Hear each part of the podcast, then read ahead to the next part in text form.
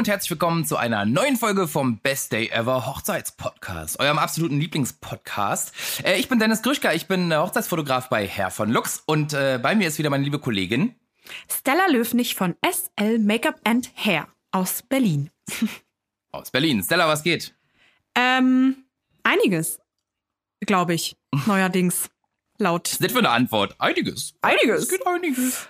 Ja, ähm, wir haben jetzt gerade kurz bevor wir aufgenommen haben, mal über die neuen Beschlüsse und so weiter geredet, was äh, Veranstaltungen, private und ähm, nicht private angeht. Und äh, sind beide so ein bisschen ähm, überrascht darüber, was alles Ja. geht und wie auch, in welchem Modus und mit welcher Vorbereitung. Aber ähm, wie man das jetzt findet, wurscht, aber zumindest bedeutet es erstmal für ähm, alle heiratswütigen Menschen da draußen eine ganz gute Perspektive für den Sommer, würde ich mal so behaupten, wa? Ja, ist schon mal nicht schlecht. Also Brandenburg, wenn ich richtig liege, ähm, 70 Leute Outdoor, 30 Indoor und Berlin ähm, 50 Indoor, 50 Outdoor. Das ist auf jeden Fall, also plus die Leute, die genesen und geimpft sind. Ähm, Genau, also zählen, wahrscheinlich ne? bei den Ähm, meisten die, die alten Leute ähm, schon durchgeimpft, außer die wollten nicht, aber bei vielen auf jeden Leute. Fall zumindest ein Ja. Teil davon. Das heißt ähm, doch dann auch noch wahrscheinlich ein bisschen mehr als das, was angegeben ist. Genau, und vom Ja. Prinzip her ist das eine schöne Anzahl, mit der man wieder eine tolle Hochzeit feiern kann, finde ich. Das sehe ich auch so. Besonders Ja, nach den also- ähm, nach den Einschränkungen, die wir jetzt schon alle seit vielen, vielen Monaten gewöhnt waren, ist das jetzt eine sehr, sehr positive Entwicklung.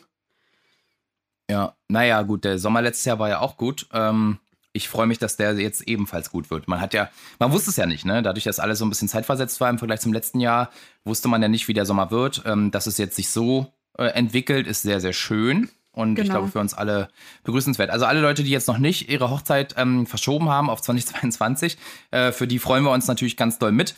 Und für alle Leute, die spontan noch Bock haben, ähm, nutzt die Chance. Ähm, Ich glaube, dann, dann, dann hat man's, dann hat man's äh, und muss nicht länger drauf warten. Ich glaube, das ist ganz cool. Also spontan, glaube ich, dadurch, dass viel verschoben worden ist und so, findet man für dieses Jahr immer noch Dienstleister. Das sollte kein Problem sein und wahrscheinlich auch Locations.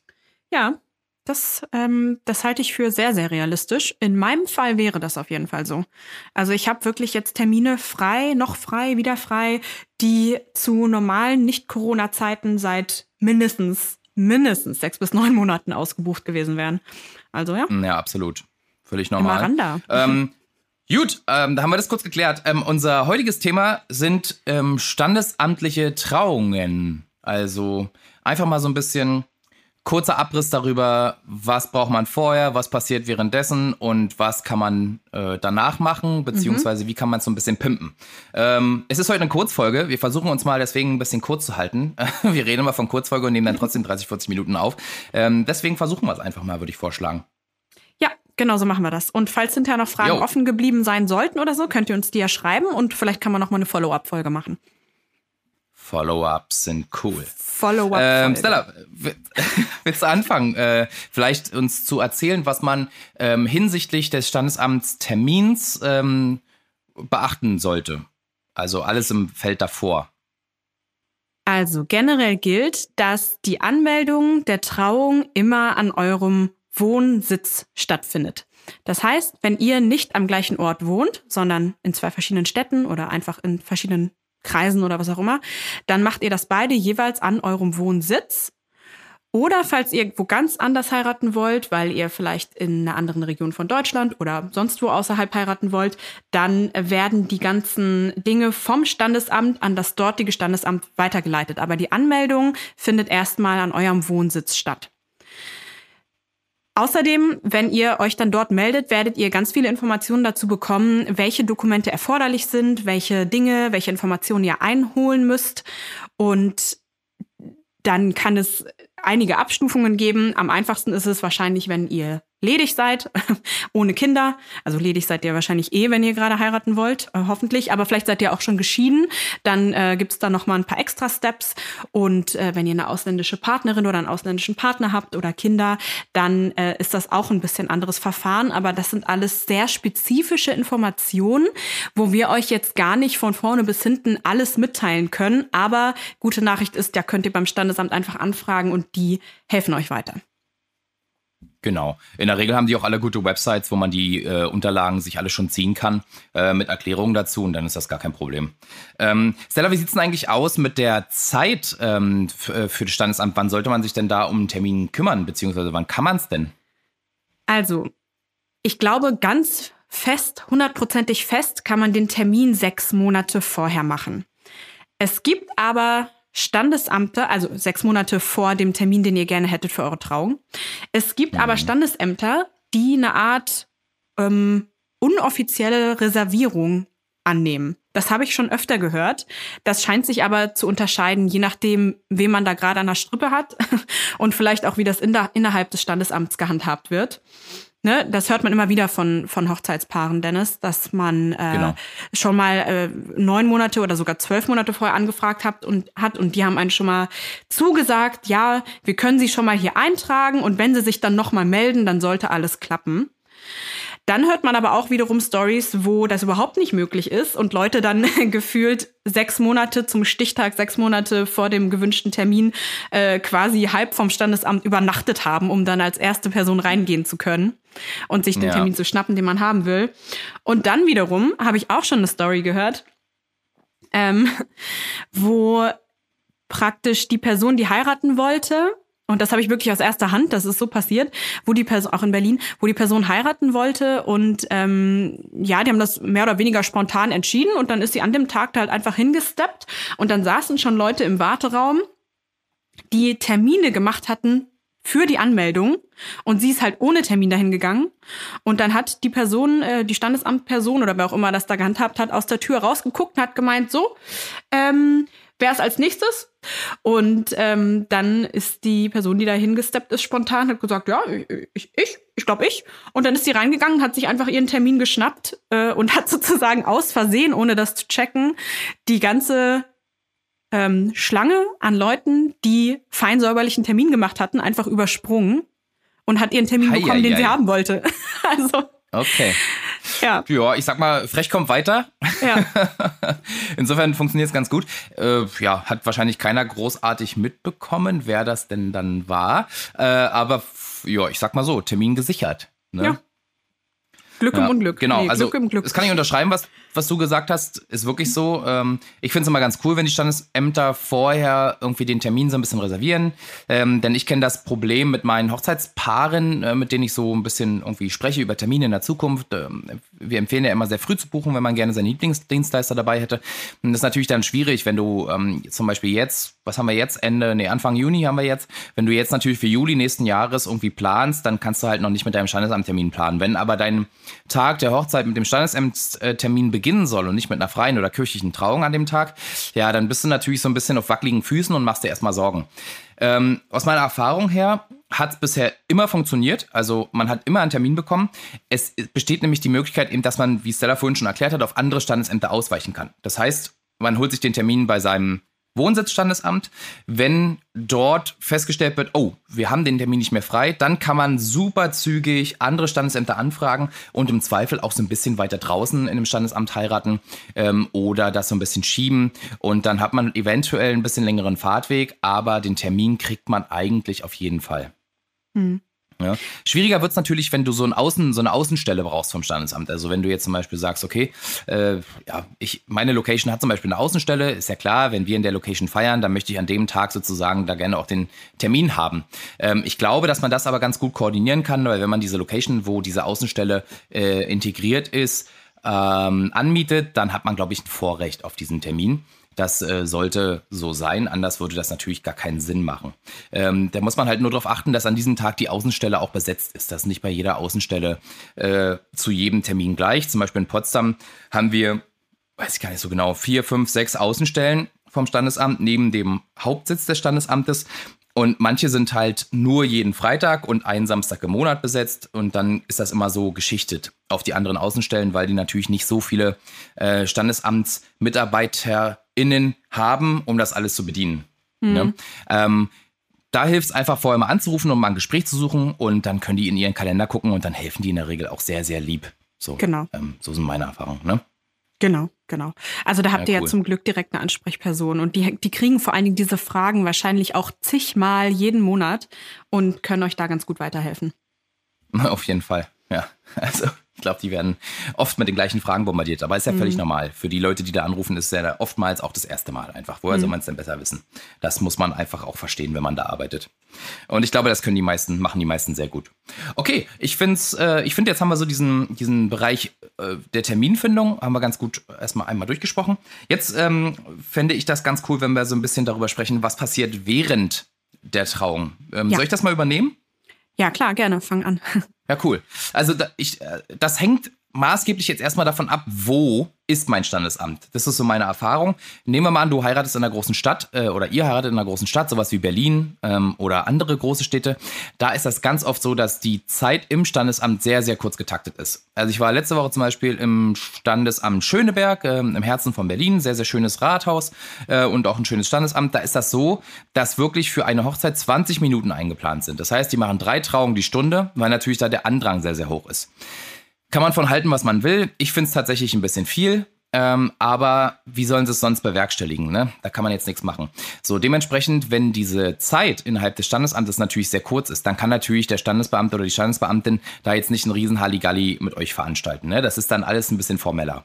Andererseits, geht man jetzt zum Beispiel in eine kleinere Stadt, so wie Potsdam, dann hat man schon äh, nur noch eine pro Stunde. Stunde, wenn ich mich jetzt nicht täusche. Oder sind es 30 Minuten? Okay, darauf kann ich mich jetzt nicht festnageln lassen. Aber führt mich dahin, wenn man noch ländlicher wird, dann hat man in der Regel noch viel, viel mehr Zeit. Also mindestens eine Stunde pro Trauung.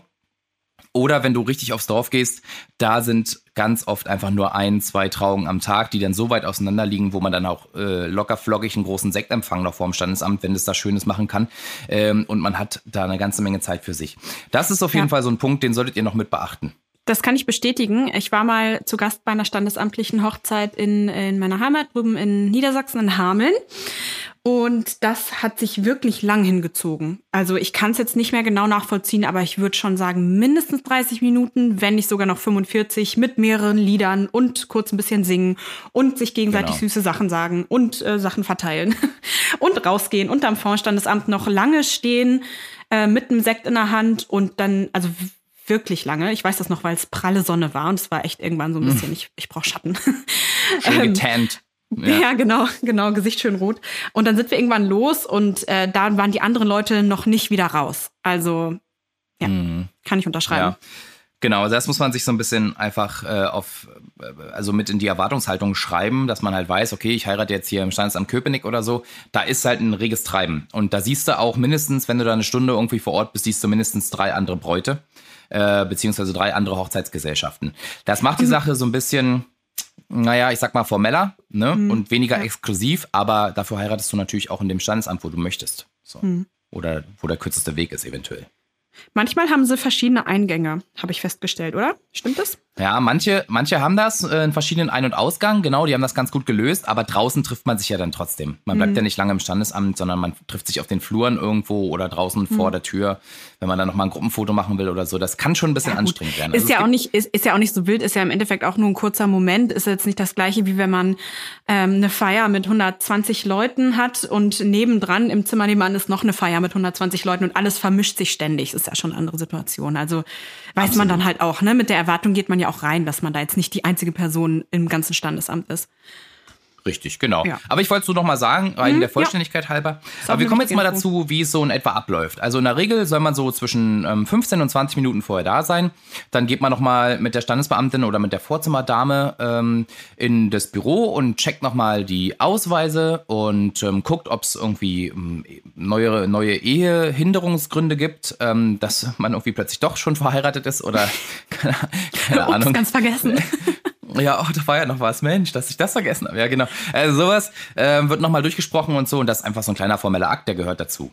Dann, in der Zeit dürfen in der Regel die Gäste schon das Trauzimmer betreten und dürfen schon mal Platz nehmen und dann kann man den Einzug ja gestalten, wie man das möchte. Ähm, wenn man tatsächlich das so gestaltet, dass äh, man als Braut oder als ähm, ja, Hochzeitspartner äh, ein bisschen ähm, später zur Trauung kommen möchte, also sozusagen einen richtigen Einzug im Standesamt gestalten will, dann kann man den Ausweis auch mitnehmen lassen von der Trauzeugin oder auch vom, vom, vom anderen Partner, ähm, um das schon mal zu legitimieren. Das ist gar kein Problem. Der Rest wird dann über Sicht geklärt, ähm, also mit einem Gesichtsabgleich sozusagen. Und dann funktioniert das.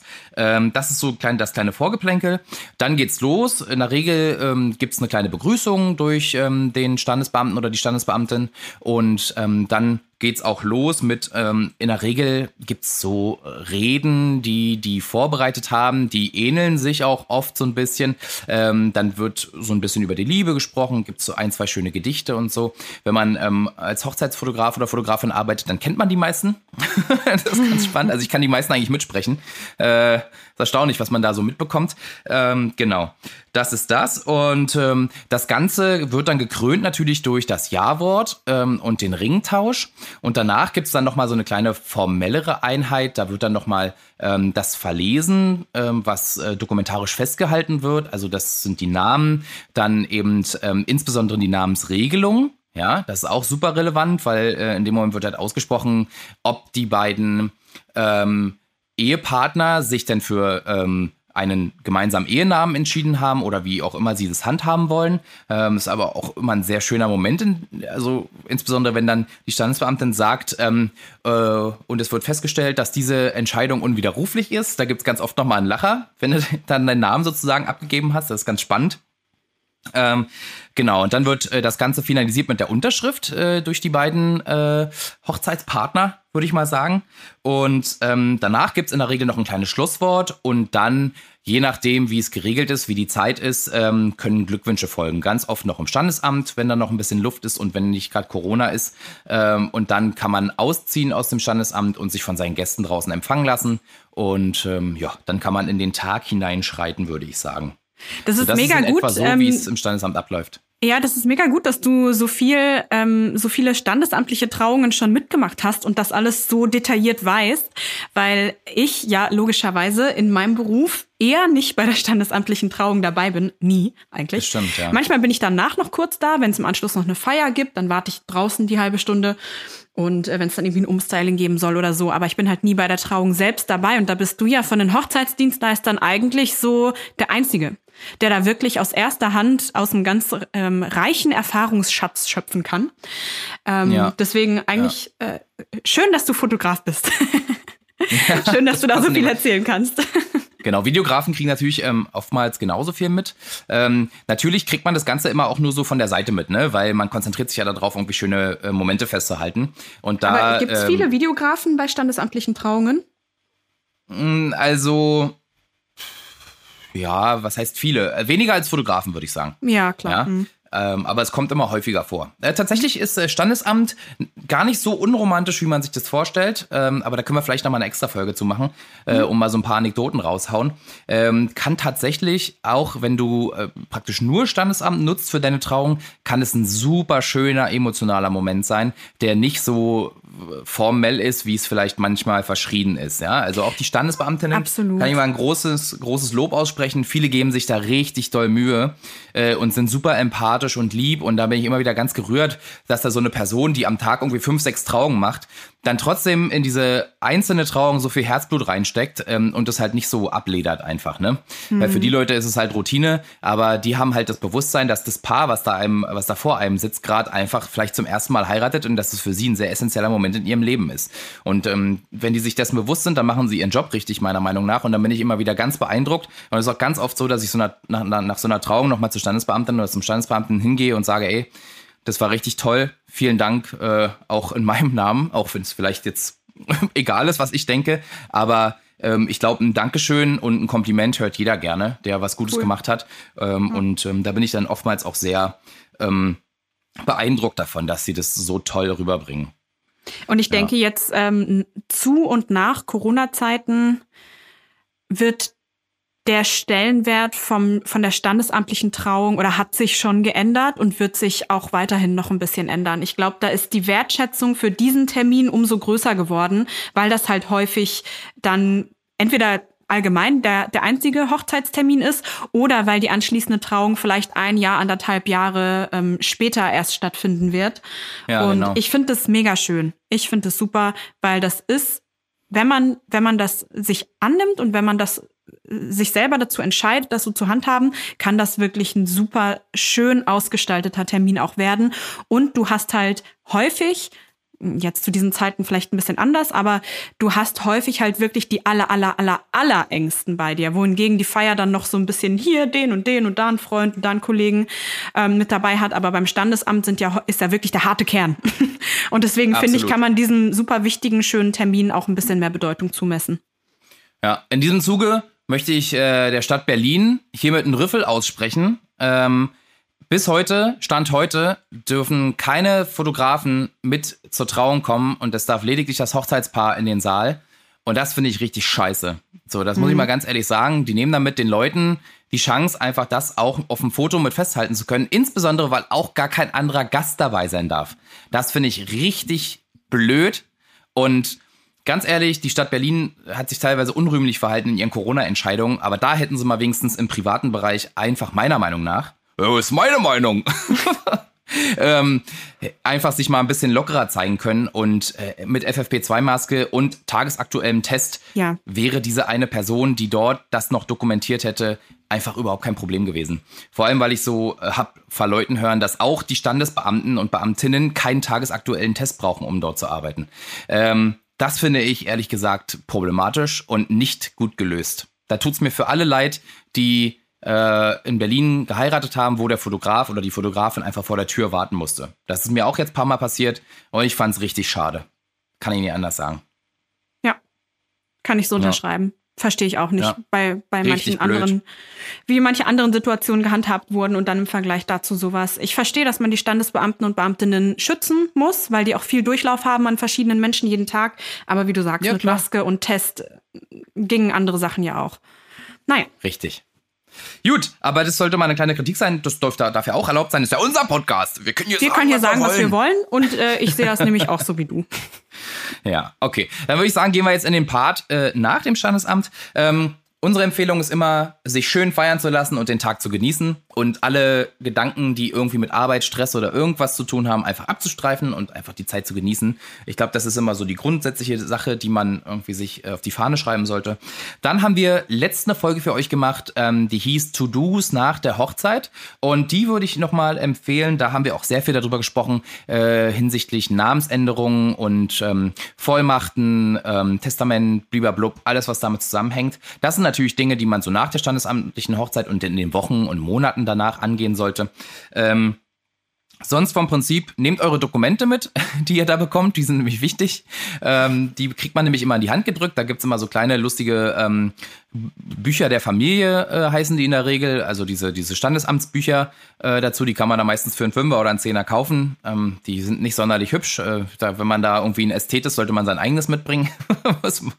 würde ich sagen, weil die sind irgendwie immer so ein bisschen keine Ahnung, aus den 90ern noch. Äh, und da macht man dann seine Unterlagen rein und dann würde ich die immer sicher verwahren, beziehungsweise irgendjemand mitgeben oder in irgendeinen Kofferraum packen, dass die da sicher sind. Ähm, die sind aber wichtig, nämlich für die Dokumentsänderung hinterher, ne, wenn man dann seinen Ausweis umändern möchte oder irgendwelche äh, andere Dokumente ausstellen lassen möchte. So, dann haben wir jetzt ja schon eine ganze Menge nochmal besprochen, einfach, wie es hier äh, abläuft im Standesamt, was man vielleicht so ein bisschen beachten muss. Ähm, mehr Informationen zu dem Thema und wie man das Ganze vielleicht so ein bisschen individualisieren kann, um das so ein, um dem Ganzen so einen persönlichen Touch zu verleihen, erklären wir euch in der nächsten Kurzfolge. Äh, wir hoffen, ähm, für alle, die noch sehr früh in der Planung stecken und vielleicht eigentlich noch gar nicht beim Standesamt dabei waren, das gibt es ja auch immer viele Leute, die heiraten und selber noch nie auf einer Hochzeit waren, äh, wurde uns letzt sogar mal geschrieben per Instagram, ob wir da nicht mal ein bisschen mehr drüber erzählen können. Ähm, das ist hiermit geschehen. Zumindest zum, zum Teil. Ähm, genau. Ähm, ich finde, wir sollten jetzt hier Schluss machen, Stella, oder? Was sagst du? Ja, ich denke auch. Das ist äh, schon viel Information für eine Kurzfolge und dann rollen wir das Ganze nochmal auf, äh, was, also das war jetzt die trocken, der trockene Teil, ja. Und in der nächsten Folge kommt dann alles, was, was schön ist und was den Tag noch schöner macht. Ja, perfekt, so machen wir das. Und ähm, ihr könnt uns wie immer erreichen unter äh, bestdayever-hochzeitspodcast auf Instagram und wir freuen uns über eure Nachrichten und über eure Kommentare ähm, und über eure Fragen, dass wir das äh, immer schön wieder verpacken können, neue Folgen für euch. Ihr könnt uns weiterhin unterstützen auf äh, Patreon, patreon.com slash bestdayever. Da würden wir uns sehr drüber freuen. Ähm, ihr könnt in unsere Facebook-Gruppe eintreten. Ähm, die findet ihr auf Facebook unter ähm, Best Day Ever, der Talk für Hochzeitspaare. Ähm, wird super angenommen und ihr tauscht euch da auch schon munter aus, was wir äh, sehr cool finden. Und ähm, ja, das war's von mir. Ich äh, hoffe, ihr bleibt gesund und wir hören uns in der nächsten Woche. So ist es. Äh, habt eine sonnige Woche und vielleicht geht ihr schön essen und dann hören wir uns am Montag wieder. Bis dahin, ciao.